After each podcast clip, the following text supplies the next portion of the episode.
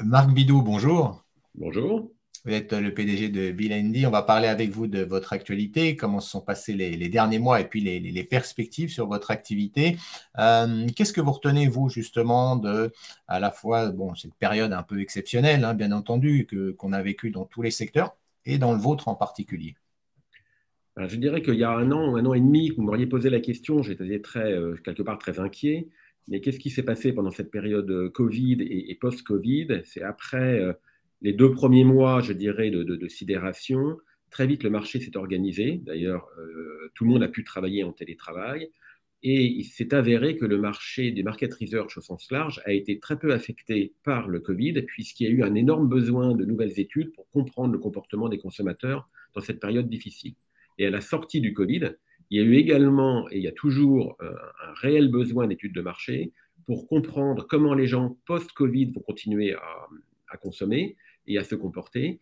Et toutes les KPI, les indicateurs mis en place depuis des années par les acteurs économiques, les gouvernements et les preneurs de décision sont actuellement challengés à travers de nouvelles études pour remettre en place des nouveaux indicateurs de marché, ce qui est un driver extrêmement simple pour notre secteur d'activité.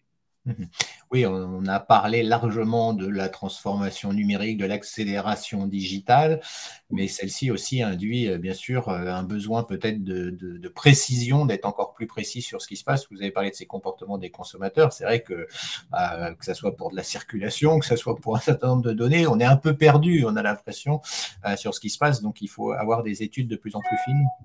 Des études, de, plus en plus fines, oui, et euh, avec des nouvelles technologies qui permettent de mesurer, euh, alors à travers des questionnaires traditionnels, ça je dirais que ça c'est la partie un peu ancienne, et la partie nouvelle, on fait de plus en plus sur l'analyse par exemple de, l'eye tracking, c'est le, mouvement des yeux sur un écran pour savoir qu'est-ce qui se passe.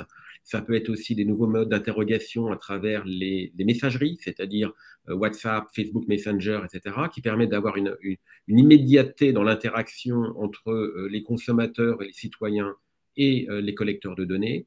Donc les technologies évoluent très vite et permettent des nouveaux terrains. Et l'impact sur l'industrie, c'est le développement de nouveaux types d'études qui ne fait que développer le marché. Mhm. Euh, est-ce que tous les pays, parce qu'on parlait de la, Covid, tous les pays n'ont pas eu le même impact et que ça, a évolué ou on s'est sorti de cette pandémie plus ou moins rapidement euh, entre la France et l'international Quelle est justement la, vision que vous avez, vous?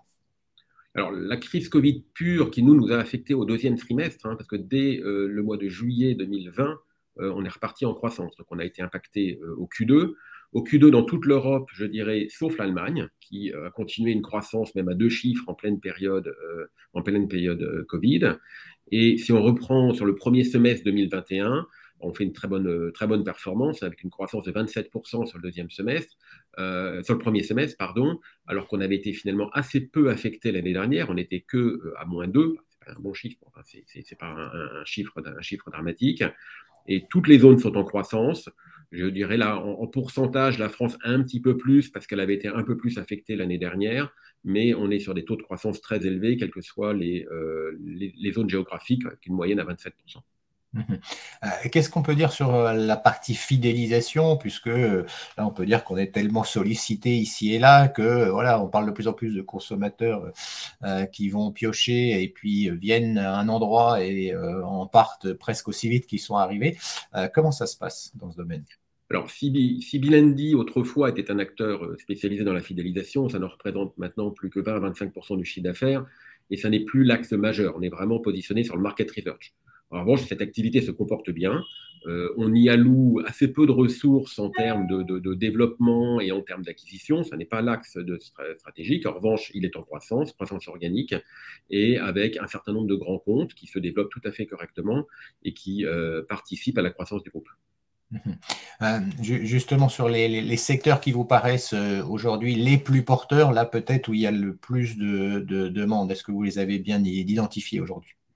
Alors, dans les 12 derniers mois et pendant la période Covid, euh, je veux dire, le secteur santé a été extrêmement dynamique. On comprend évidemment pour la pandémie de Covid, mais également pour d'autres pathologies, tout l'impact sur le système de santé, le comportement des, des, citoyens, etc. Donc, tout le secteur santé extrêmement dynamique.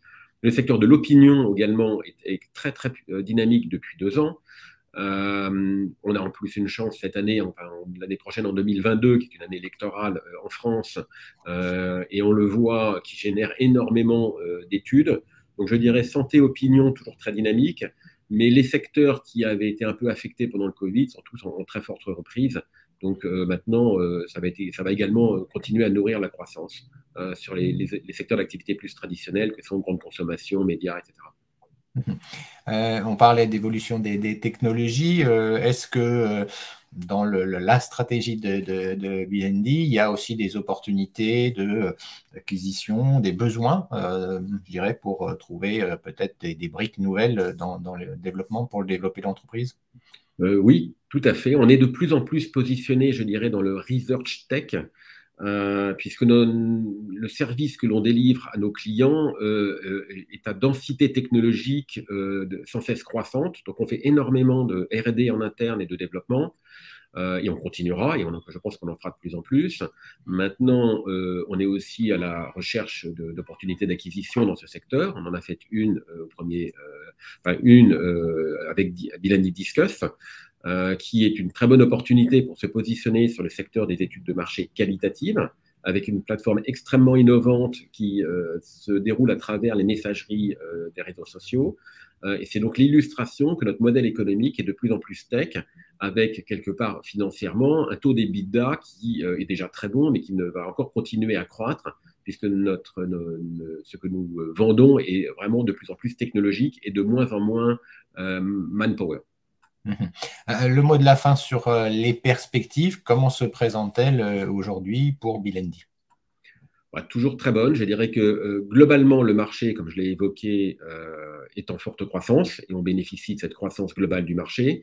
À l'intérieur de ce marché, nous sommes positionnés uniquement sur le online, qui est en beaucoup plus forte croissance, je dirais, que les activités offline de market research qui sont plutôt en déclin.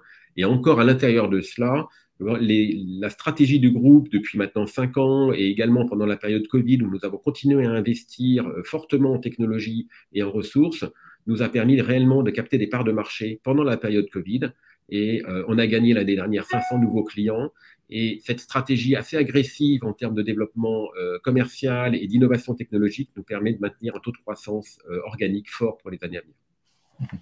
Merci beaucoup Marc Bidou d'avoir été avec nous. Merci.